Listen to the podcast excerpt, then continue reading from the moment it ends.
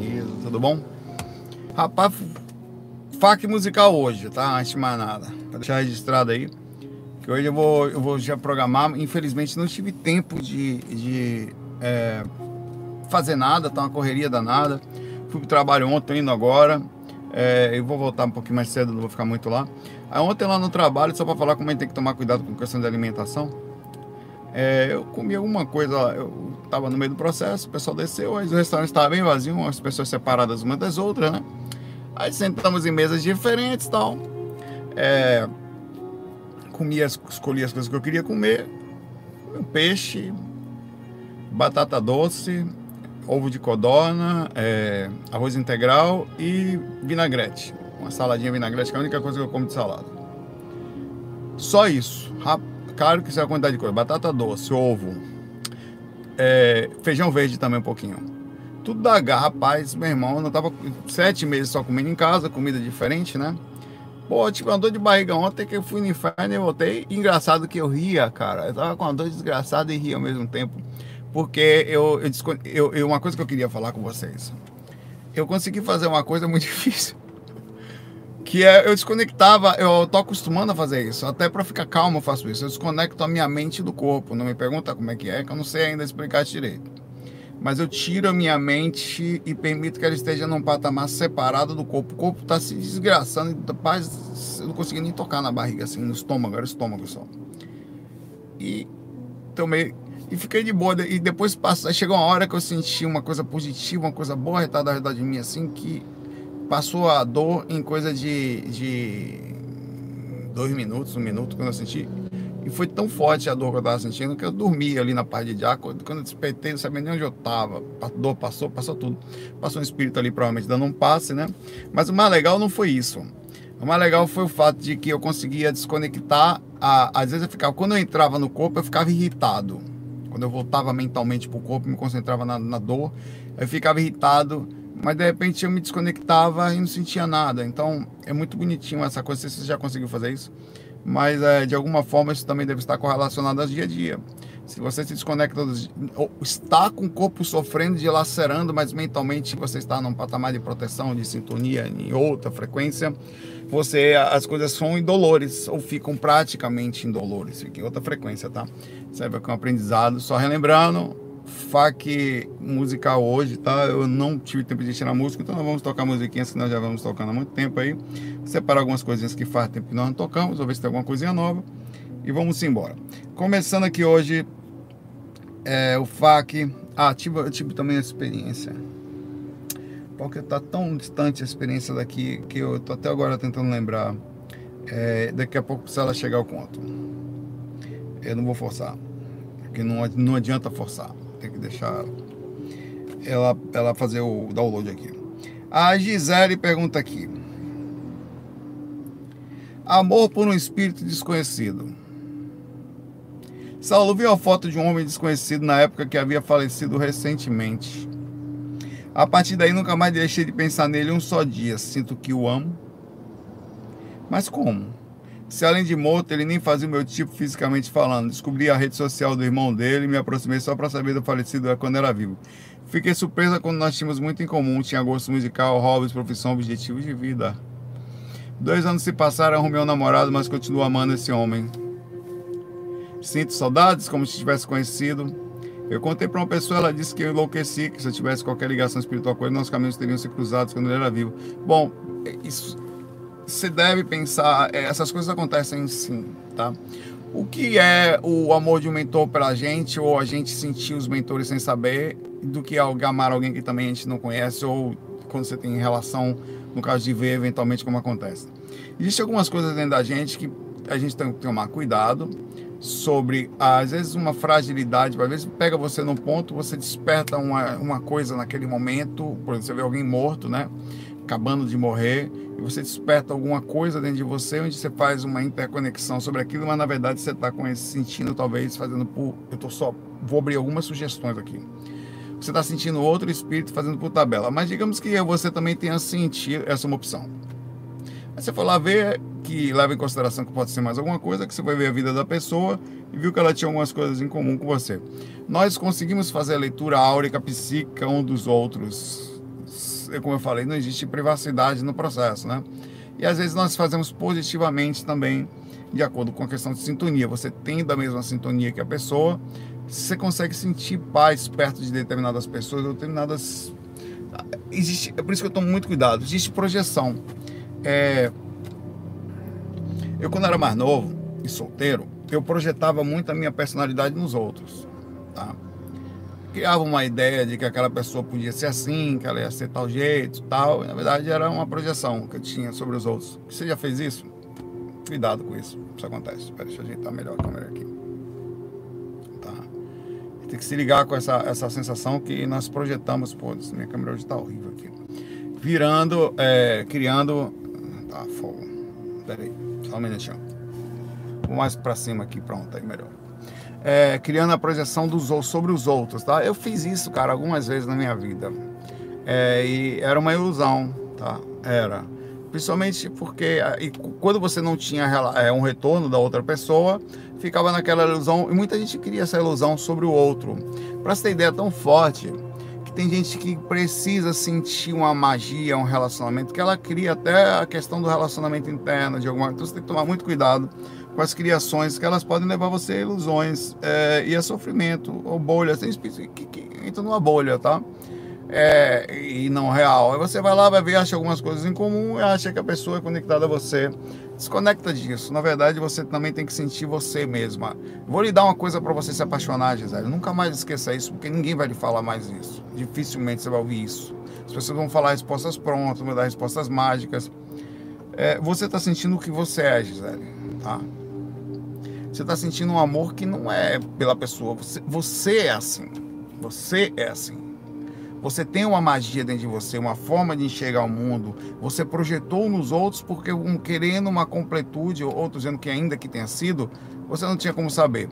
Independente de você ter sentido ou não a situação desse ser, você também é assim. Tá? Independente da coisa em si, que eu não quero julgar porque eu não sei as pormenores da sua vidinha, né? Não sei as minúcias, a sua. Não sei a realidade ou não. É difícil julgar estando tão distante, com tão pouco texto, fazer uma análise fria. Não vou fazer isso, tá? É, na verdade, não, cara. Eu, eu, eu tô abatido, obviamente, porque é, é, a câmera. Olha só como eu baixei, como melhorou. É porque a luz pega, ela quebra o impacto da, da câmera. Olha, olha a diferença de dar luz agora e de como tava, tá? Exato, ele desbota porque é, é, é, interessante. Olha que coisa fofinha isso que eu fiz agora. Eu mudei a câmera de lugar, meu rosto mudou. Às vezes a imagem, a câmera é uma bosta, cara. E a luz é uma coisa muito impressionante. Pois é. Por isso que. Até a ilusão, isso aqui serve como exemplo do que eu estava falando para Gisele. Você estava tendo uma projeção minha que você estava em teste achando que eu estava estranho. De repente agora eu não tô mais, aí você, pô, agora tá bonito. Aí, só vai dar nós você cria uma coisa sem tomar cuidado, porque existe a criação da câmera que está transmitindo a imagem para você que não é a coisa em si, que você pode fazer o comparativo com o seu próprio inconsciente. Na verdade, Gisele, provavelmente você queria, através de, de, de do, do que você falou, que eu falasse para você aqui agora, que é isso, que você tem uma ligação espiritual com essa pessoa, e você iria ficar falando sobre isso, e você queria ser a, a, a alimentada sobre isso. E eu não vou fazer isso porque pode não ser isso, pode também ser isso. Você também tem que abrir. E a, melhor das hipóteses, seja lá qual for, ao meu ver, é você vibra assim. Você é uma pessoa amorosa, uma pessoa com, com, com a magia da visão sobre amor, da visão sobre completude. Essa, você projetou a paz que você consegue sentir, a visão espiritual nisso, em alguém lá fora. Perfeito? Então pensa nisso tá? E consiga sentir aquilo que você é, independente dos outros.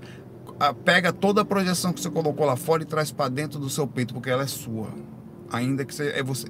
Independente de ter sido verdade ou não, essa sensação lhe pertence, é sua, não é de ninguém. A magia, de, o amor é, é, sempre nosso. Ah, eu amo muito aquela pessoa. A gente só não sabe amar ainda porque quando pede a outra a gente acha que pede amor. Não, não pede. O amor é seu, sempre foi e sempre vai ser como você ama, a intensidade com que você é, a magia com que você enxergava sempre foi sua, sempre é seu e continua sendo. Você só perdeu o contato com ele por causa da projeção externa em alguém. Faz mais não. Vai para dentro do seu coração profundamente explode internamente, a ponto de você sentir a paz invadir até tão forte que você não consegue nem segurar a saída dela na sua aura. Aí você cria uma magnética positiva. Isso é seu, isso é um traço positivo, isso não é ego, isso não é orgulho, isso não é superioridade. Isso é uma coisa que nós temos que ter como traço também de forte. Nós também podemos ser muito bons, podemos ter muito boas energias e tá tudo certo, não tem nenhum problema, tá?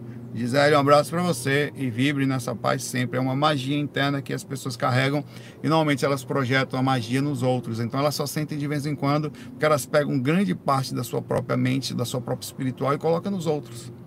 É quando ela e aí a outra pessoa some, com isso some o que ela tinha colocado por tabela, que não era do outro, era sempre foi dela. Abraço aí para você, Gisele, seja lá qual for o direcionamento.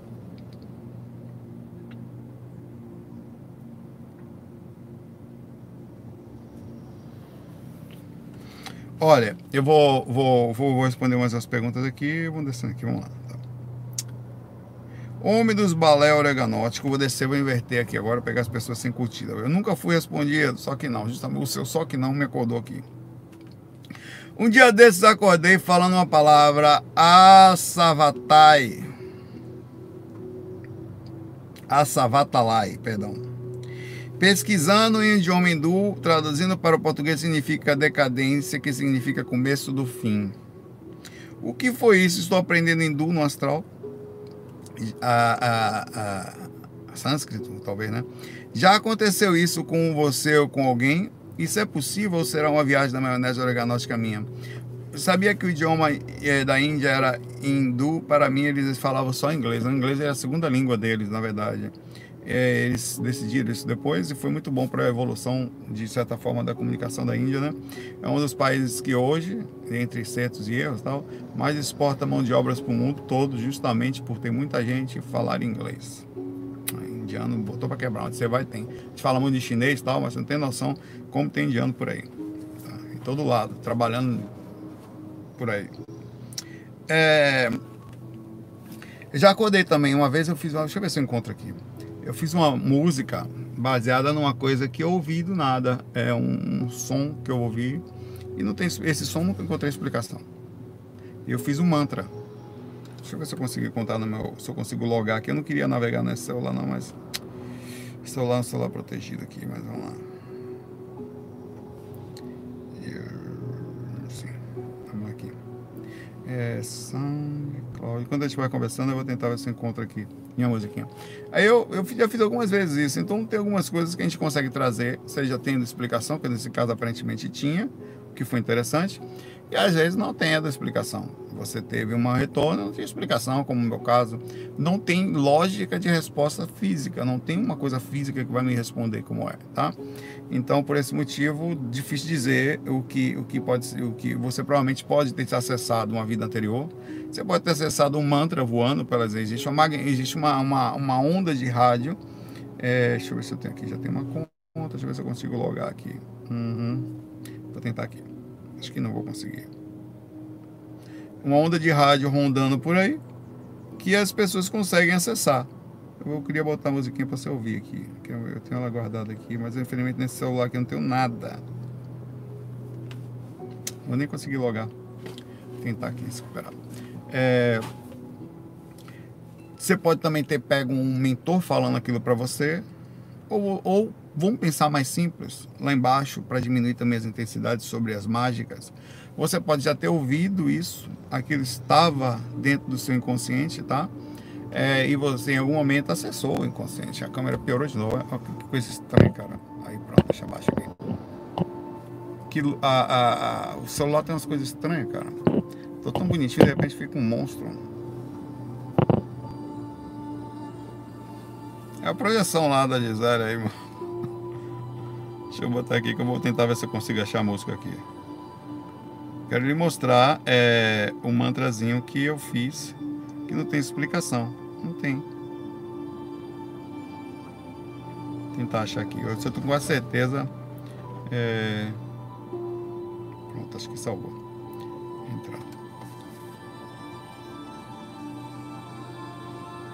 É que. Sim, a explicação que eu digo é o seguinte: você ouviu quando era criança, em algum lugar, aí você teve. Aconteceu algumas vezes isso, por exemplo, muitas vezes eu questionei isso.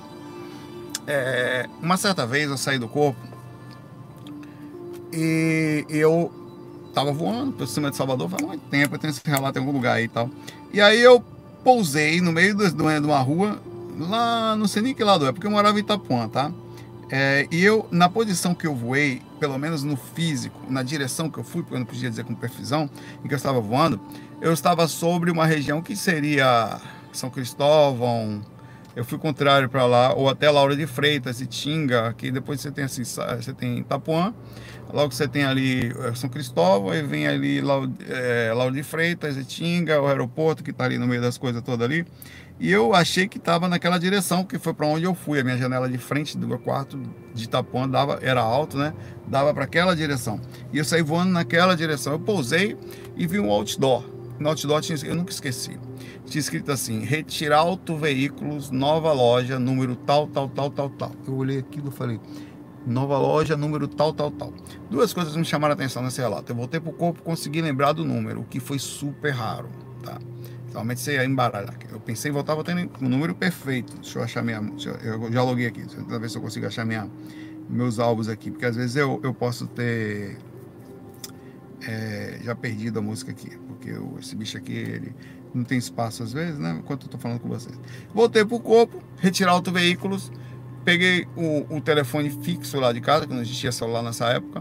Liguei, atendeu. Retirar auto veículos, nosso horário de atendimento é tal, tal, tal. Beleza entre aspas, observa como eu questiono, eu comprovei uma experiência. Mas espera lá.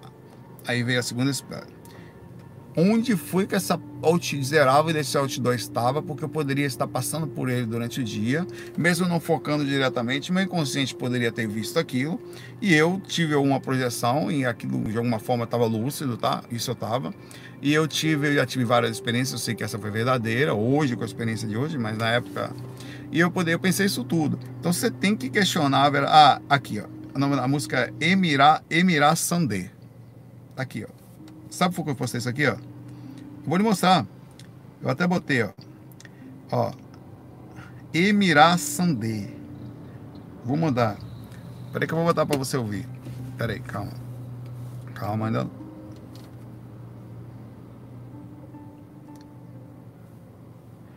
Pelo menos eu tenho um texto aqui da Mirar Sandé, que eu fiz um texto na época.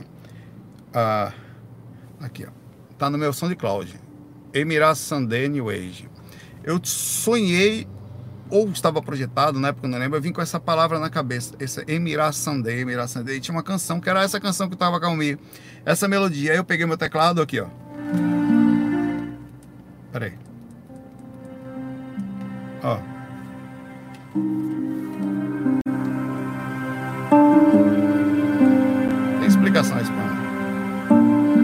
Emirá Sandê.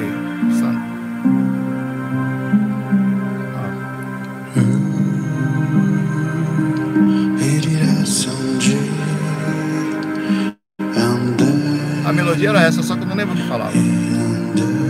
Fora do corpo, lá. Ô, oh, volta aí, música. Pera aí, rapidinho.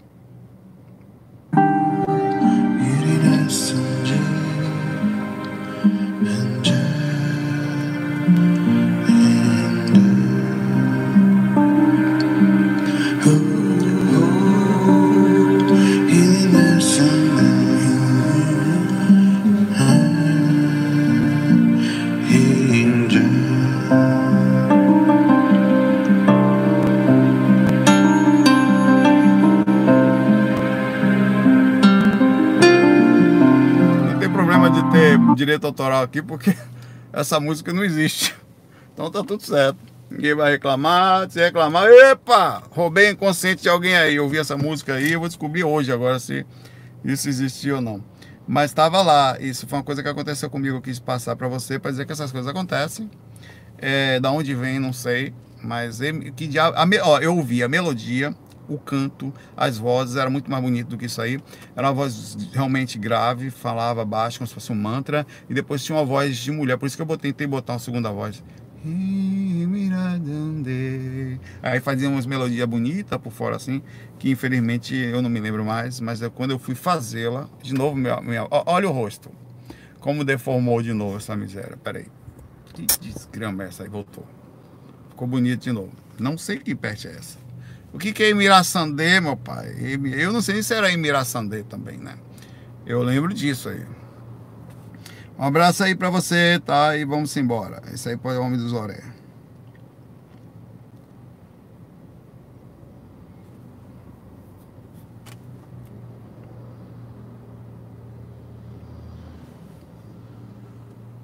Uma pergunta super difícil, essa profunda, né, legal, do Danilo Brice.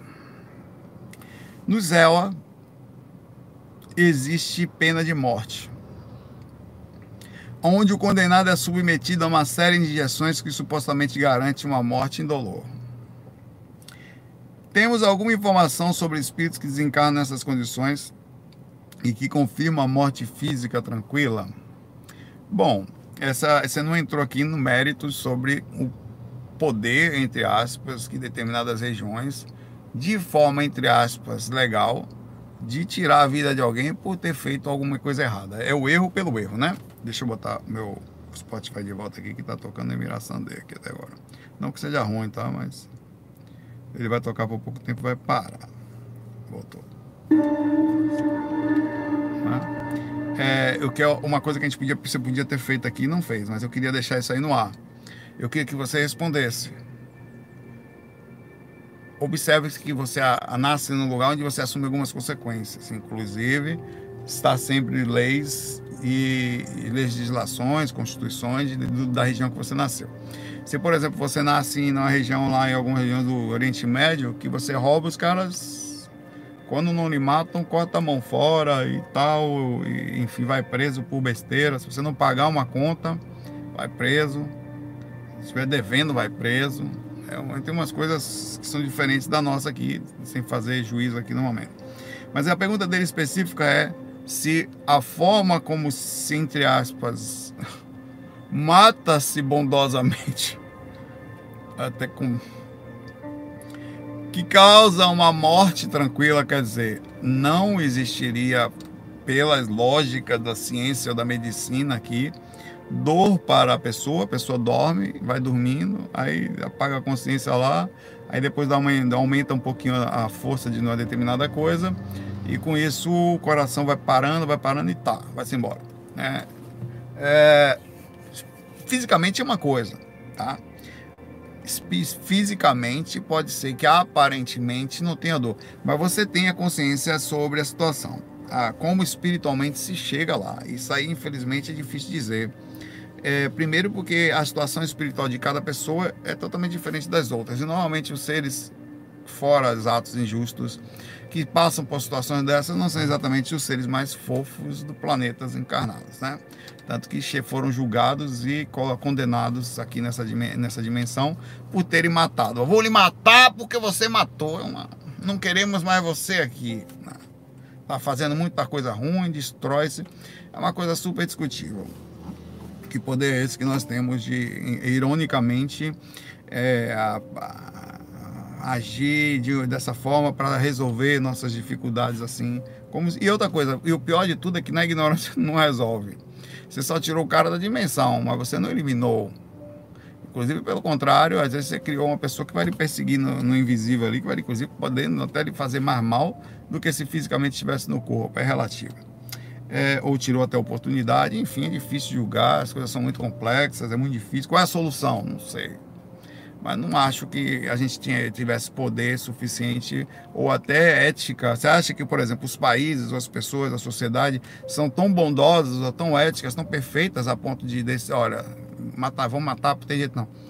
Não, vamos eliminá-lo. Eu não sei até onde. É, é a, a, eu não consigo nem ver justiça e nem ver suficiência moral para que isso aconteça. Tá? na nossa personalidade, onde os sistemas onde as pessoas são enganadas, os sistemas onde as pessoas são passadas para trás, os governos que dificultam, enfim, complexo, isso é outra história. Eu não posso também garantir que o espírito não chegue agoniado lá de lá, baseado também na morte e baseado também na situação espiritual do cara.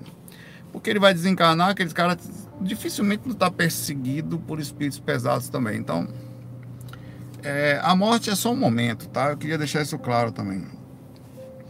Morrer é ruim, no sentido da vida da gente, que a gente entende como é. Mas morrer não é a pior das dores, não. Às vezes a dor é até chegar até lá, a pessoa foi presa, apanhou do policial, ficou dentro da cadeia. Às vezes sentar ali na cadeira e terminar, talvez seja até bom para muita gente, no sentido de dar um fim àquele, àquela prisão física que para muita gente estava ali. Morrer é só um, uma dor que pá, acabou. Às vezes, dependendo da situação, nem dói, porque o corpo tem um limite da dor. Eu posso falar isso com alguma limitação, mas posso. Eu já passei por algumas situações, sejam projetivas, em que você estava em situações de dor física, saía do corpo sentia bem menos, ou às vezes ficava até preso auricamente por causa da dor, mas não transmitia da mesma proporção na aura. E certa vez também eu, eu não foi uma experiência que eu posso falar, ó, oh, mas eu estava saindo, já contei, estava saindo do clube que eu estava tocando na SFEB, no Jardim das Margaridas, em era um clube dos, dos comerciários, acho, lá na em Salvador. Jardim das Margaridas também é um bairro que fica lá perto do aeroporto, é, na época. E quando eu estava saindo do clube, andando com meu tecladinho aqui do meu segurado no soft case aqui, preso aqui, saímos andando, andava de ônibus, né? É, passou uma pampa com um, um olhei para trás fui bem pro cantinho assim porque era uma estrada de barro que ia para época para esse clube ele ficava tinha até os, e aí eu fui pro cantinho, eu só vi um negócio bater aqui na minha nuca, eu caí no chão e apaguei. Uma, quando eu despertei, assim, tive quase que uma convulsão. É, me, as pessoas me chegando, foi horrível, tentaram me acudir, eu não, não lembro de nada, não doía. Ali eu desencarnava na paz de diabo, velho. Sinceramente, uma mangada seria um bom jeito de dizer. Morreu de quê? Mangada. Eu sempre falei que ninguém ia, ninguém ia ficar. Olha que triste. Olha, aqui temos o Saulo. O Saulo vai contar para todo mundo contando as suas mortes. Aí vou lá na frente. Bom, eu tomei uma mangada. Pô, galera, foi meio desencarne. Como foi, cara? Conta aí. Não, tava andando, aí caiu. Pô, galera, foi meu desencarne, galera. Não ia existir nem respeito pela forma como eu morria. Daqui a pouco, uma manga desse tamanho, velho. Eu não sei que você já viu, existe umas mangas grandes. O cara bateu aqui que eu só senti um choque. Acabou ali, eu tinha ido pros infernos, pros umbral, pra na maior parte já do universo. Então existe um limite, mesmo que o seu corpo parenta sofrer muito. Minha mãe falou para mim isso. É, fica, pois é, ô Lucas, fica todo mundo mangando de mim, como fala aqui na Recife, fala assim também. Aqui no Nordeste, nessa região aqui principalmente. Mangar aqui é uma, é, é uma forma verbal. Não mangue de mim não, viu? É um verbo. Você não sabe. É, e, aí tem um limite para dor. Minha mãe, quando eu estava no, no, hospital, eu, é, eu estava no quarto, foi um dia que eu fiquei bem triste, né? Aí Natália estava deitada comigo, nós estávamos em casa, na casa da, que a gente ficou lá, né? Aí ela aparentemente incorporou um mentor, foi essa pena branca, que falou que a minha mãe estava ali do lado, inclusive, que realmente o desencarne era certo, que não tinha jeito, tinha falado ali, e que eu ficasse calmo porque ela não estava mais sofrendo, não. Ela estava inconsciente já porque estava um pouco afastada, que o corpo passava uma repercussão de respiração baixa, de tudo, todos os processos de você estar tá com entubado e tal, às vezes num processo ali, em que eu não me preocupasse porque ela não sofria mais. O corpo, a, a, o que estava acontecendo com o corpo não é mais o que acontecia com ela. Que ela já estava num aspecto de maior liberdade em relação àquilo ali. Então é isso numa situação de uma pessoa que está relativamente equilibrada, tal. Eu não sei dizer sobre esses seres, mas eu acho que existe um amortecimento mesmo. Pode-se garantir que o desencarne, entre aspas, não vai ser tão sofrido como a gente imagina. O problema não é o desencarne, é a situação espiritual com que o cara chega no plano espiritual. E aí é que é o problema. Desencarne, meu irmão, desencarne é um soco que você toma. O problema é por que você tomou o soco, em que situação você tomou, o tempo que ele vai ficar depois do soco repercutindo ali já foi. É tenso, é monstruoso, né? O ter filho, ter filho é doloroso? É, o parto é uma coisa que a mulher fala? Pô, com certeza, o parto normal. Mas ter o filho é só parte pequenininha da dor. Carregar de nove meses é pior, entre aspas. Não dizendo que é ruim, mas a responsabilidade, os cuidados. E depois o resto da vida, as preocupações. Vai aonde? Bota roupa, vai comer, cuidado, volte cedo.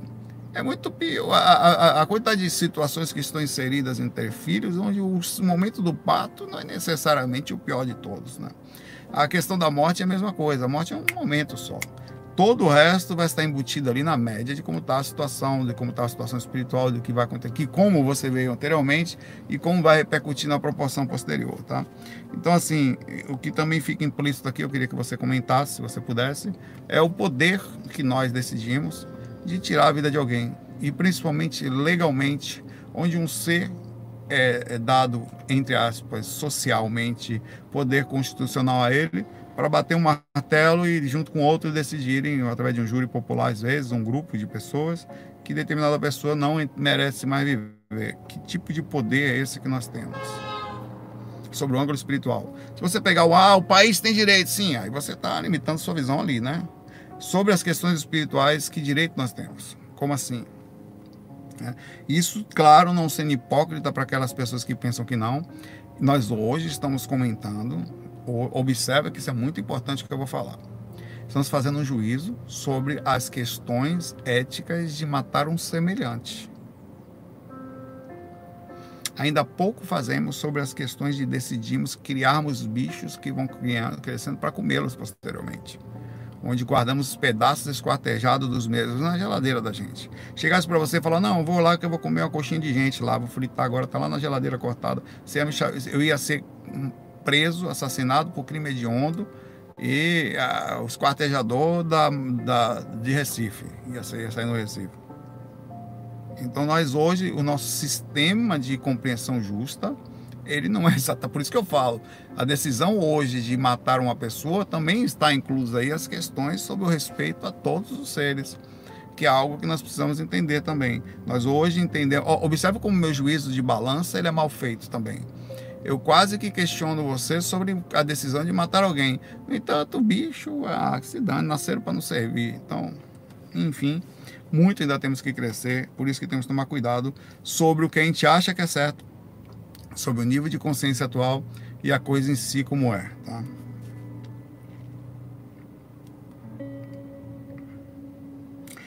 É, Jedi do Astral fala aqui com a gente também. Andança pelos centros espíritas. Comecei a minha mediunidade. É, é, pai, minha mediunidade se abriu. Eu, que muito tempo não ia no centro espíritas, voltei. Agora na pandemia você já está indo, é? Se liga aí que o bicho pegou lá no mundo de novo aí. Aqui eu acho que não, talvez não vai acontecer, ninguém sabe. A gente está chegando no verão agora, mas as coisas estão tendo uma segunda onda por aí. Já estou observando. Comecei a incorporar, mas as coisas no Brasil estão melhorando, tá? Aqui no Recife as pessoas estão vendo como se fosse normal. Minha máscarazinha está aqui para dizer que não está, tá? É, comecei a incorporar e levar as, as irmãos ao centro. No primeiro, me recomendaram o tratamento de desobsessão, mas eu estava super de boa. Procurei o segundo, me colocou no estudo sistemático, aí chegou na quarentena. Ah, tá, tudo bem. Nesse interim, a pessoa querida, uma pessoa querida está com problema de saúde, está sem enxergar. E eu acompanhei o centro de Umbanda, que não tinha quase nada de conhecimento, mas era o que estava trabalhando atualmente lá realmente precisava. Ela precisava ir lá. Entrei para acompanhar. Primeiro, o vovô simplesmente disse tudo que, que ela abrisse a boca. Disse, disse tudo sem que ela abrisse a boca. Quer dizer, falou tudo que estava acontecendo com ela. E depois olhou para mim e falou: E você? Ô pai velho, aquilo sim é evidência, sabedoria. Fora a bronca do meu marido, que o espírito sensacional, além de saber que, que, que nos acontece direcionamento maravilhoso. Pronto, que legal, aqui tem uma experiência. É por isso que você tem que, que se ligar muito, na, eu, eu falei sobre isso sobre os lugares que você vai, falar um, quando você for no lugar tomar um atendimento, analisa, fale o mínimo possível. Quando, for, quando você for fazer um atendimento no centro espírita, no centro urbano, no centro esotérico, na hora que você for fazer, eles vão fazer uma fichinha com você anteriormente. Naquela fichinha você não fala nada. Porque se o cara pega aquela fichinha, ele vai chegar para você, olha, eu acho que eu tô com assédio, a minha avó tá doente. Ele vai pegar, vai falar, entre aspas, com alguma facilidade.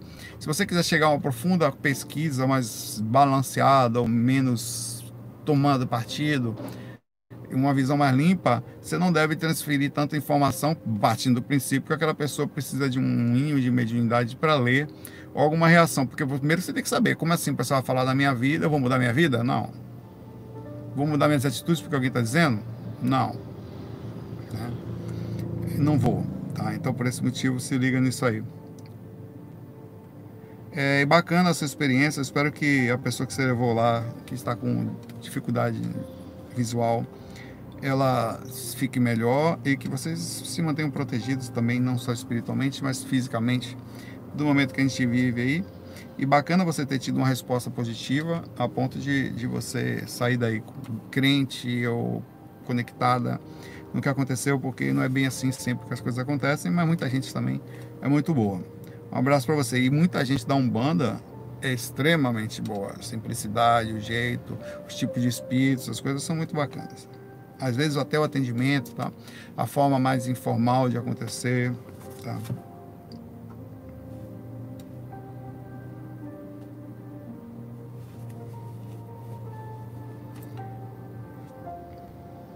Uh, o Kiko Reis fala aqui é uma pergunta simples, mas ao mesmo tempo complexa no, no, padrão de resposta que se pode dar. Grande amigo do Tonhão, quem é esse? Eu? Somos de alguma forma obrigados a reencarnar? Se sim, porque temos que ser lobotimizados. Alguém pode me falar o que é ser lobotimizado? Ou é robotizado? Acho que é robotizado. Porque lobotimizado fica. O cara vira lobisomem, ou é um sistema de, de alcateia, de controle de, dos cardumes dos lobos. Lobotomia é? Tá bom. É, eu acho que é robotizado, sei lá, mas enfim. É, é fazendo no sentido de esquecer, né? Ah, Lobo otimizado, qual é? Esquecimento? Entendi, tá. Então ele tá, o Kiko tá certo. Eu que não, Kiko normal. Eu não tenho obrigação de saber tudo, não. É, Kiko, amigo do Chaves. É, a encarnação não é necessariamente uma obrigação, tá? Mas ela é uma necessidade como uma criança, um ser precisa se informar. Vamos lá. Vou fazer algum exemplo para você. Você imagine que uma pessoa resolva não encarnar. De certa forma, é o mesmo princípio de uma pessoa que resolve não estudar mais ou desistiu de tentar encontrar. Até porque o próprio fato dela não compreender a encarnação demonstra um nível baixo de onde os seus pontos serão trabalhados e a compreensão do, do porquê a existência das coisas, tá? É... Então imagine uma pessoa que aqui resolva, agora eu sou mendigo, fica aqui na rua, não vou para a escola. Ela vai ou não vai estacionar? Pô, os amigos dela não vão ficar na rua com ela. Isso acontece muito quando a gente é criança, às vezes demora um pouco para andar. Seus amigos vão. Você já percebeu que seus amigos sumiram? Um casou, um se formou, um engenheiro, outro está morando no Canadá, outro se mudou para Netuno. As pessoas não estão mais a perto de você. Não tem mais tempo, não posso, tive filho. Não posso. De repente a vida chamou e você viu que a banda tondou e você não teve opção. No entanto, você falou, não, eu vou continuar aqui no bar bebendo, os colegas fora eu fico. De, você atrofiou a sua mente em certos aspectos sobre a compreensão daquilo. Mais cedo ou mais tarde vai vir uma cobrança. Aí você vai sentir essa cobrança através da dificuldade física, no caso, fazendo um comparativo na, sobre as questões espirituais. Por que, que eu tô assim? É alguém que está dentro da onda mais inteligente vai falar, olha, você está sentado, estacionado, velho. Né? Você precisa trabalhar e aprender dói. O primeiro estágio do aprendimento é confusão. Você precisa combater o estacionar. Você não sabe matemática? O primeiro vai doer. Quando você começar a ver ali e tal, começar a ter que aprender a gostar, ver e tal, você vai, você vai ter que crescer para fazer isso. Você vai ter que se esforçar. E algumas coisas só pertencem ao procedimento da encarnação. Vou fazer um comparativo igual ao espiritual. Você está lá no mundo espiritual, está até trabalhando, vou pensar na melhor hipótese, numa, numa terceira dimensão astral, uma dessas cidades espirituais existentes, milhares delas, tal. E você está indo, já tem já 50 anos, que 100 anos que está lá na página. Aí chega, você começa a ver todas as pessoas que você conviveram entrando em estágios diferentes, não estão mais aqui, estão distantes, alguns estão encarnados em não sei aonde e tal, e você está ali vai chegar uma hora que você mesmo vai sentir uma necessidade de também fazer alguma coisa. Todo mundo foi, o que, que eu estou fazendo? Vou parar. E não só. Você vai ver os próprios pessoas que andavam com você mais equilibrados, mais calmos. Como foi que você faz? Rapaz, na última lá projeto foi quando eu botei para fora as coisas que aqui eu não conseguia. Porque uma coisa, eu, você continua evoluindo no espiritual, aonde? Em pontos que talvez você esteja travado até que chegue os outros. Você concorda comigo? Observe o pensamento. Que enquanto você tiver com uma dor física, você não vai conseguir estudar para concurso? Você consegue estudar para concurso com dor no estômago, como eu estava ontem? Não, velho. Você concorda comigo que por mais que eu continue aprendendo, eu preciso trabalhar aquela dor antes de me dedicar a situações mais sutis?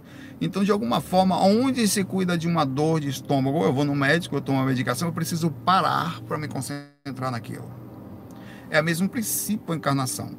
Não é que o espírito estacione, ele não possa continuar aprendendo em outras origens. Às vezes consegue duplamente, de acordo no estágio que ele está, desencarna, continua aprendendo. Volta para cá, vai trabalhar os pontos que estão pendentes, que o travam a perceber uma, uma coisa mais profunda, como comparativo de alguém que está com dor, que não consegue se concentrar. Você pega um menino que ainda não aprendeu a matemática simples e coloca ele para fazer vestibular, ele consegue? Não, velho. Não rola. Você tem que pegar o menino o seguinte, você vai fazer lá supletivo, pai, velho. Então vou começar de novo. Tá um pouquinho atrasado, tem problema vai se afastar dos amiguinhos que já andaram mais, que é o grupo Karma, mas não tem problema, tem outras pessoas que estão no seu nível aqui. Vai voltar para trabalhar pontos em que você vai melhorar a sua visão sobre isso, para depois você conseguir entender por que, que as outras coisas existem. Você não vai conseguir, você vai sentir peixe fora do aquário, vai, a paz, você vai ver um espírito transbordando de paz. Por que você está assim ou não? É você tem o grosso da personalidade ainda que não trava. Visões travadas, extremismo, visões complexas, não dores travadas, situações de estacionamento, se não existindo karma, que é muito difícil, de estacionamento de, em vários aspectos em que você precisa colocar para fora os testes para você ver o que é sentir as partes mais grossas, até que você vai fazendo uma lapidação e de repente você desencarna, aquilo já não está mais tão denso e aí você começa a sentir as, a, aquilo começa a romper os seus próprios situação espiritual, você começa a sentir a paz que os espíritos de luz sentem, porque são de luz porque eles iluminaram o seu próprio interior através de vários experimentos. A encarnação é uma escola. E a escola, ela é inevitável para o crescimento de hoje, socialmente entendendo. É, a, a, a escola pode não ser a melhor coisa, mas a não escola pelo que a gente entende, é a pior coisa que tem atualmente, onde você não tem pelo menos um mínimo de preparação, que eu não estou falando de preparação emocional, de preparação, nada. Mas pelo menos você vai ter um mínimo de instrução, de convívio, de sociedade, de regras, né? De sentar, aprender a levantar a mãozinha para falar, a aprender a fazer pensar, ter sistema. Aquilo é alguma coisa e você precisa passar por isso, senão você não vai conseguir minimamente se inserir ou sentir-se um cidadão equilibrado onde você não vai. Isso eu estou falando minimamente, porque ninguém está falando de equilíbrio emocional, que as crianças crescem desembestadas, analfabetas emocionais, somos nós. Então, a escola da encarnação existe para isso. No momento, a opção para consciências como a gente é vir aqui e colocar para fora, porque não dá para ficar lá sentadinho ouvindo, você tem que sentir na pele, pai. Você já viu o nascimento de um bebê como é? Você já viu um parto? É bom você assistir para você entender. Você nunca viu, eu sei que pode ser forte a imagem. Já viu uma, mulher dando a luz? Como o bebê nasce? Já viu o bebê como é um negócio quase que um pedaço. Cara, como é violento o sistema no geral. É, é, cara, é muito forte, velho. É uma coisa monstruosa o quão grotesco nós precisamos nos sujeitar a estar. Primeiro que o sistema próprio de fazer o bebê é um sistema que aparentemente é prazeroso para enganar. Porque no final é para fazer aquilo, tá? Cada vontade que você tem de origem sexual tem a forma inconsciente escondida de um bebezinho. É a vida lhe controlando. E você se acha o tal. Esses que se acham tal, estão pagando pensão aí, porque fica para cima e para baixo aí, fazendo menino e criando projetos karmicos pesados, às vezes, para não dar atenção às crianças também. Então, toma cuidado com essa questão do instinto de achar que sexo é tudo, que não é absolutamente nada, a não ser a forma do bebê sob controle sobre você. Independente das acertos anteriores que você tem antes de encarnar. Você realmente precisa ter um filho, como eu, minha mãe, eu sabia que ia entrar por ela. Mas, cara, é uma coisa impressionante, abissal, é, é, é uma coisa fora de série assistir o nascimento, de, o quão forte é aquilo. O quão nós não somos nada, como a gente vem para ali nem sabe como é que aquele consegue estar vivo, todo esmagado, você não sabe, os ossos quase que não quebram, porque você pegar um braço de um bebê dobrado do lado, ele não quebra, pai. aquilo é quase um graveto um, um, um, galho verde de uma árvore que você pega, dobra assim e volta ao lugar. É um negócio. É, você não consegue entender. É sério que eu tô falando. O bebê é tão mole que a cabecinha dele é, é tudo aperta aqui, velho. Se você pegar isso aqui dele, ele, é mole quando ele nasce. É um negócio que inacreditável. E, e, e ensanguentado junto de. É inacreditável. Tá? Então, esse é o lugar que nós estamos. Nós somos pesados, nós somos grotescos, nós somos intensos. O sistema de nascimento é bruto, nós somos controlados para nascer. Porque se não fosse assim, não teria vida. Quem é que. Se o sexo fosse ruim, quem ia fazer filho é os cambal, meu pai. Fazer ponte, você é maluco, meu espírito que se lasque para lá para nascer. vou querer, não, porque eu tenho um compromisso com o espírito, e que se lasque lá no umbral, vai nascer pelos infernos por mim, não vou ter filho, você é maluco, só dá trabalho, vem para lá cheio de karma para cá. Essa é a visão mundana. Eu vou dar atenção a, a, quando chega tão forte o processo instintivo, que às vezes nasce uma alma cebosa, sua inimiga, você ainda ama. Quer dizer, o processo é feito para enganar do começo ao fim. Para pegar menininho, bobinho, que é o sexo, aí nasce tal, você ama por instinto, ainda ama o inimigo da vida passada que sequer consegue lembrar. É, é, um negócio fora de série. O que eu tô falando é lógico que tem o instinto, tem a proximidade, tem as visões espirituais são maiores, mas no sentido de uma só vida, oxe, meu pai, numa vida única, se não tivesse prazer, se não tivesse prazer, o sexo não fosse ruim, a Terra não tinha um bilhão de pessoas encarnadas. Se, nem isso. Se o sexo fosse ruim, se fosse um negócio por, por consciência, mas não tinha, não nascia não. Não ia ter. Então, por esse motivo, é por isso que a gente nasce, a gente nasce pra, por necessidade. É tão forte a necessidade de nascer, é tão, entre aspas, entre aspas, obrigado, que nós não conseguimos controlar a vontade sexual. Ou não é? Você consegue controlar, não, meu irmão, eu não quero fazer sexo que vai nascer bebê. Um ou outro. No geral, você nem pensa, vamos lá, que os dois negócios, negócio, sem camisinha, porque. Tô falando alguma coisa errada aqui, meu pai. Eu tô falando alguma coisa errada aqui. O cara se descontrola, meu pai. Um gabuga, vamos lá, não sei o que, pula fora do casamento e depois se complica todo. Não é não? Que você é controlado para ter. Cara, acredite. Eu tô lhe falando porque é verdade. Você pode pensar. Amor é outra coisa. Pronto.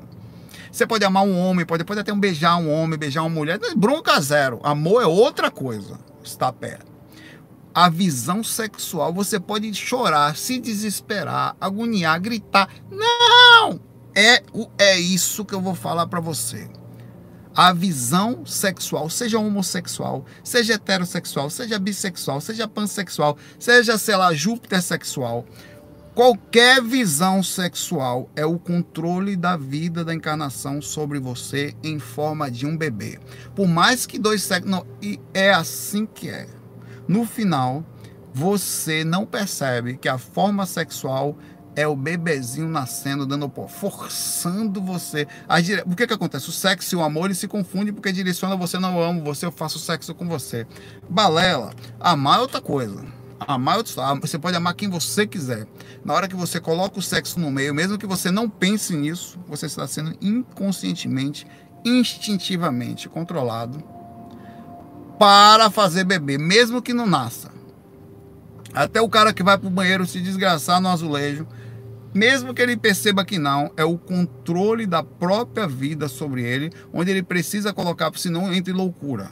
Porque aquele é tão monstruoso, tão desesperado, que ele tem que se desgraçar, meu Deus, e, e, e mata as metade de projetos de bebê constantemente. Eu estou falando isso porque, é, cara, isso é visível, isso é claro. Isso é mais claro que é, é, é tão abissal. Às vezes eu me sinto controlado. Eu falo, pô, Deus. que cara profissional você é. Direto eu falo, eu nunca vi um cara mais profissional que Deus.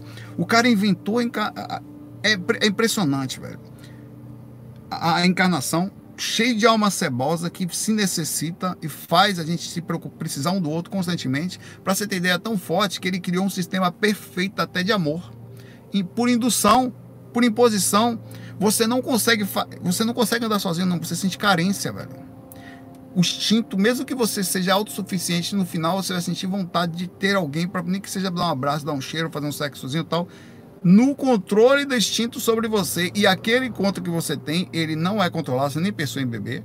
Nasce um serzinho, às vezes inimiguinho do ano passado, da vida passada, que vem para vocês, rapaz, é uma coisa perfeitamente manipulável, nós somos, por uma necessidade clara. Nós precisamos disso. Por alguma coisa inteligente, Deus é profissional, cara. Eu não sei o que é que tá aí fora, mas o bicho inteligente, ou que coisa abissalmente intelectual, que consegue fazer o processo. E não tem como correr. Você não, não pensa em sexo, você pensa. Você pensa assim. E tem mais, você é um serzinho controlado por Deus, pelo instinto. Sei lá, meu pai. É impressionante. É que nem você falar, não, eu não caio na gravidade. Você cai sim. Você pode pular 10 mil vezes do prédio, você vai cair lá embaixo. É perfeito, é perfeito. Então a encarnação existe para nos corrigir, para nos direcionar. É de certa forma uma imposição, tá? E você pode, eu não posso falar que você é obrigado a encarnar, mas baseado nas limitações, em alguma certa forma você é. Baseado de que todo mundo vai, você não. Você vai ser teimoso. Baseado que você vai sentir que não está avançando, então de alguma forma o procedimento, a, a, a escola é inevitável, tá? É inevitável. E aí tem mais nos ensina a amar. Porque às vezes você não ama o inimigo. Aí vem por você, você veio forçado, você fez sexo sem pensar, nasceu o bebê e você aprende a amar o caba que você não gostava. É perfeito, velho. É perfeito. A encarnação é perfeita. É, perfe... é violenta, porque a gente precisa que assim seja, mas é perfeita a, com, entre aspas, as visões e erros e acertos são correspondentes às nossas limitações que a gente não consegue enxergar. É um negócio impressionante como a vida. A vida pega o um mosquito. Quando eu já estava ali, né? De bobeira, duas muriçocas grudadas uma na outra. Eu tenho, rapaz, Deus é fogo. Opa aí, velho. Nem as muriçocas escaparam, velho. Eu só achei, na memória eu falei com Deus, que o senhor não precisava caprichar tanto nos pernilongos. Porque o bicho já morde chupa sangue, tinha que voar, Deus. Aí fez ele, pelo menos, mas se, pelo menos o senhor ainda fez com que o muriçoca fosse um bicho frágil. Só faltava ter corpo de besouro. Aí você dava uma chinelada, não matava. Aí era pior. Então não vou nem reclamar com o senhor, que o senhor também pensou que uma pequena chinelada eu esmago ela. Vou depois para o umbral do Vale das Muriçocas, mas eu não nego que se eu ver uma muriçoca, ela não passa voando em paz de ar na minha frente. Eu morre! Depois eu pago nos karma lá. Mas é perfeito. Abraço para você aí, Kiko Reis. E vai reencarnar, tá? E vai fazer bebê. Não, porque eu uso camisinha. Não importa se você usa camisinha. Não importa se você só se desgrama no banheiro. Não importa se você só faz sexo com pessoa do mesmo, mesmo gênero. Não importa. No final, você quer fazer bebezinho quando é sexo. Você quer fazer bebê. Você até fala, eu gosto de sexo, mas não quero ter filho. Não, você não quer conscientemente ter filho, aí eu concordo. Mas que há uma imposição, toda vez que você sente aquela coceirinha no fiofó, hum, hoje eu tô que tô, é Deus controlando você para fazer bebê, tá? Acabou. Não vem pra cá falar que não é. É, é assim. É, é a lei, pai velho. Julia, pergunta aqui. É a primeira vez que eu faço uma pergunta. Como limitar. Qual o limiar entre solitário. Ah, olha, Júlia, você já começou muito braba aqui. Júlia chegou que eu só vou fazer uma pergunta a primeira vez. Tranquilo, você vai ficar super em paz. Qual é o limiar entre solitude, contato profundo com o nosso interior, e isolamento, mecanismo de defesa do ego? Me parece que a solidão Aí ela faz, ela me, ela me perguntou, agora ela faz a dissertação dela, que ela vai tentar me convencer. As minhas visões estudiosas, me parece que a solidão é confortável, tanto que é, está em, Peraí, calma aí, que agora bugou aqui. Madalena, a Nazaré Tedesco bateu aqui. Me parece que a solidão é confortável, tanto para quem está em solitude quanto para quem está opta por se isolar. Certo? Portanto, como discernir esses dois aspectos? Percebo que não tenho mais energia para interagir com as pessoas, principalmente por meio digital eletrônico. Creio que isso me chateia, chateia amigos e pessoas próximas. Me pergunto se estou me isolando ou se é apenas uma consequência natural da solitude desse processo de despertar. Eu tenho 26 anos, gracinha imensa, tradução querer parar. Júlia, você é uma menina que pode ter a idade que for, mas você tem 250 anos pensando, uma mulher profunda. Você não tem só 26 anos, você pode aumentar por 10, 260, tá?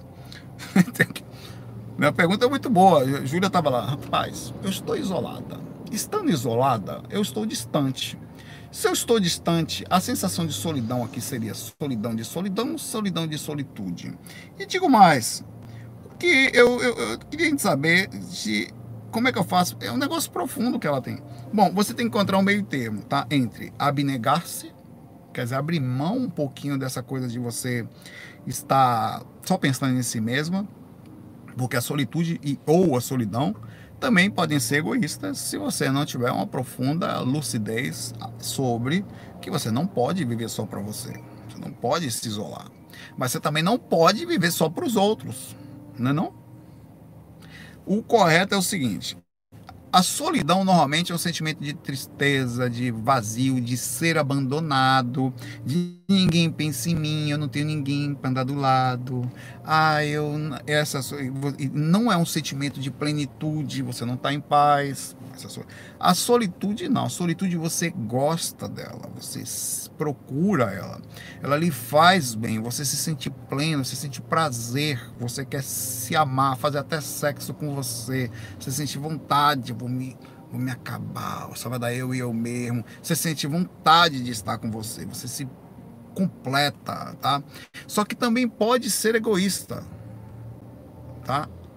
A, a, a, ela, ela, eu tenho essa coisa de fugir, de estar tá distante, mas eu abro mão também de se deixar, porra, inconscientemente eu não quero nem saber, meu pai. Tô lá na cadê sal? Não, tá lá na montanha, ó, sentado lá na montanha, tô lá na montanha lá, meu pai. Eita porra, meu pai. Tá lá, ninguém vai. Mas eu preciso, vou descer um pouquinho, vou sair daqui do meu cantinho, vou ficar um pouquinho com a galera, vou até criar uma forma prazerosa de fazer, de ficar perto das pessoas, para fazer uma brincadeira, vou levar, vou jogar Among com a galera lá, sabe, vou descer. Então você precisa descer desse pedestal da sua própria personalidade para se aproximar, abnegando-se para fazer um envolvimento, para fazer uma social, para não ser egoísta, para sair do seu mundo de só pensar em si mesmo, tentar fazer alguma coisa pelos outros, tá? E não só é, isso tudo é, é, quando você sai, porque você pode ficar só de, mas e, e, você percebe que a seu próprio crescimento da solitude, ele, ele você você tem um quarto. O que, que você faz de vez em quando? Bora jogar Among Us um dia? Bora, vamos juntar com vocês aí. Me fala aí como é que a gente vai fazer para brincar. Você sai do seu quarto e vai lá na rua, vou comprar um mousepad para mim. Você vai comprar um mousepad e traz para o seu quarto. Isso é uma atitude egoísta. Não ruim no sentido ego, é atitude sua, você fez para você. Pronto, agora vou lá. Pronto, você tá quando você faz alguma coisa por alguém, de certa forma, você também está trazendo recursos para dentro do seu quarto interior. Quando você eu vou lá fora um pouquinho, vou sair um pouquinho do meu mundo aqui, vou fazer alguma coisa pelas pessoas. Então você vai lá e desconecta. Então quando você retorna para o seu canto, a sensação de solitude cresce mais ainda. Você se sente mais pleno ainda. Caraca, que legal, velho. Além de tudo, ainda tenho utilidade nessa vida. Toda vez que eu me movimento, alguém sai ganhando, ou faço alguma coisa pelas pessoas. Yes! Tomei uma água aqui, mas tava desde ontem aqui no carro. Bom que só desgrama. É, é porque fica com essas coisas, talvez eu goste dessas coisas aí. Aí eu, é, você tem esse, esse equilíbrio, tá? Então o que, que você faz? O processo de despertar é não viver só para si mesma. É sentir-se paz e depois em qualquer. Até você vai sentir a paz proporcional, por exemplo. No momento que você estiver perto de alguém, você perde um pouco da sua paz. Perde. Mas você, aí você vai querer ficar aí para um lugar onde você sinta mais. Eu gosto muito, eu, eu, eu fico, eu vou às vezes para praia lá onde vai toda a família junto. Depois de um tempo eu fico, por mais que eles sejam as coisas mais fofinhas do mundo, eu fico agoniado, o ambiente fica conturbado. Sabe quando tem uma música alta no ambiente tocando e você baixa um pouco aí, velho, não tem jeito, não tem, não tem volume para baixar, que as energias, então é isso que eu sinto. Então, porra, eu preciso fugir um pouco daqui, só um pouquinho, um pouco, um pouquinho só, pelo amor de Deus, velho. Eu saí que não dá 10 dias num lugar desse que você enlouquece. Aí, eu, aí um lugar que as frequências sejam mais baixas, que não tem agonia, que ninguém esteja. Travou pesado aqui. Sim, aí vou voltar aqui. Deixa eu terminar. Não quero que eu termine. Eu vou só terminar. Deixa eu acabar e vivo. Minha conexão da vivo aqui. Pare com isso. Né? Então, é aquela coisa que eu, eu dei um exemplo legal aqui. Pô, eu quero ficar sem camisa. Eu não quero que ninguém me olhe. Eu não quero que, que precisa estar tá sorrindo para ninguém. Isso não quero, eu não quero. Eu, sabe o cara que quer ficar à vontade, sentadinho, sem precisar fazer pose, sem, nada. Acho que deve ter isso também em todas as pessoas. Um homem de uma forma tira a camisa, a mulher fica sem sutiã em paz, sem precisar se preocupar com nada. Eu quero sentir um pouco de sem aquela agonia da, de pensamentos, de barulho, nada. Aquele é o seu momento. Mas eu abro mão dele muitas vezes, por que, que eu não posso equilibrar isso? Por exemplo, eu nunca entendi ter que ir todo mundo para lá e abrir, por exemplo, eu nunca entendi o equilíbrio disso. De ter que ir para lá, para um lugar, ficar. As, as pessoas têm uma vida onde tem internet, onde tem as coisinhas, onde eu faço os vídeos, onde eu tenho meu cantinho. De repente sai todo mundo daqui, vai todo mundo pro lugar onde não tem mais internet, onde não tem mais espaço, não tem mais privacidade. Não dá para mim isso, pai. Eu vou lá, fico um pouquinho Daqui a pouco, cara, eu preciso respirar. Eu preciso de um lugar para respirar. Aqui não dá, pai, velho. Dois dias aqui. Eu, eu, aí eu só ver que eu vou fugir, um lugar que eu vou tentar fazer alguma coisa. Tentar encontrar um meio de equilíbrio de um habitat onde eu tô acostumado, onde tem paz. Não quer dizer que eu esteja, não esteja gostando do lugar. Então tem um pouquinho disso também, que as, as pessoas julgam, não, mas eu adoro ir pro lugar. Claro, você não gosta da sua vida. É o que eu falo. Você gosta da sua vida? Não, você não gosta da sua vida, eu gosto da minha. Eu estou em paz no meu cantinho, no meu habitat, no jeitinho que eu vivo, eu encontro uma forma de viver. Então quando você sai do jeito que você vive, você vai para cá, aqui você está em paz. Para mim, paz é equilíbrio. É não abrir mão das coisinhas todas que você está acostumado e adicionar coisas positivas. É esse negócio que eu vejo. Então, solitude tem a ver com abrir mão, mas sem perder o seu jeitinho. Você precisa se alimentar, você precisa num lugarzinho se, se respirar, você precisa sentir as energias, você precisa diminuir os impactos mentais, o barulho energético. Cara, é horrível. Ninguém sente, mas eu sinto, velho. Pô, 10 pessoas numa casa só é um inferno, velho. Por mais que você os ame. A gente pensando, a gente analisando, a gente vendo não sei o que, a gente brigando, menino gritando. Não. Ah, qual é o certo? Não sei. O certo é eu ter um cantinho onde eu possa fazer o equilíbrio entre as coisas, encontrar um mínimo de paz onde eu possa atuar e eu consigo ficar bem ali. Mas chega uma hora que eu falo, não, peraí, agora eu preciso me. Porque aquelas pessoas estão acostumadas ou a não ter energia, ou estarem na agonia, ou não se espiritualizarem, ou não se energizarem, ou não se cuidarem. Eu preciso me sentir, eu preciso me cuidar. Duvido que o mentor venha aqui pro Brau, fique duas semanas, vou ficar duas semanas no Brau. Não, meu pai, em algum momento ele vai sair, eu fui lá para Malaya vai se inspirar, vai para uma região calma, um lugarzinho que ele gosta, depois ele volta para fazer o trabalho. Duvido que ele não vai se energizar. Duvido, não, o gosto de ficar num bar, fica os cambal que fica. Ele quer um pouquinho de paz. É isso para mim é solitude no equilíbrio correto. Você abre mão, mas você também tem espaço. Se tá tudo certo, me desculpa, eu vou me cuidar um pouquinho. Não, pô, você não gosta assim, não. Como você, realmente não. Você gosta de ficar o tempo todo enfurnado, um monte de gente. Eu não. Eu vou lá, fico um pouquinho, preciso me respirar um pouquinho. Eu tenho uma questão de respirar, não é só respirar nisso. Ah, mas são pessoas que nós amamos. Sim, vibram negativo, pensam negativo. É energia conturbada, não importa o que é isso. Só porque você ama é bonzinha? É não. Tá. Já bagunçou aqui meu vídeo de novo aqui, essa parte desse vídeo. Galera, eu vou lá. Eu vou até o trabalho aqui rapidinho. Tem uma coisinha para resolver, eu vou ficar muito não, mas hoje eu tentarei fazer. Nós nos vemos aí. Um abraço para você, muita paz, muita luz, obrigado por acompanhar como sempre aí. E amanhã o tema único é sobre como, ser legal no mundo de pessoas egoístas. Uma coisa assim, né? E depois a gente tem mais outras coisas boas para falar. É, fio aí. Fui.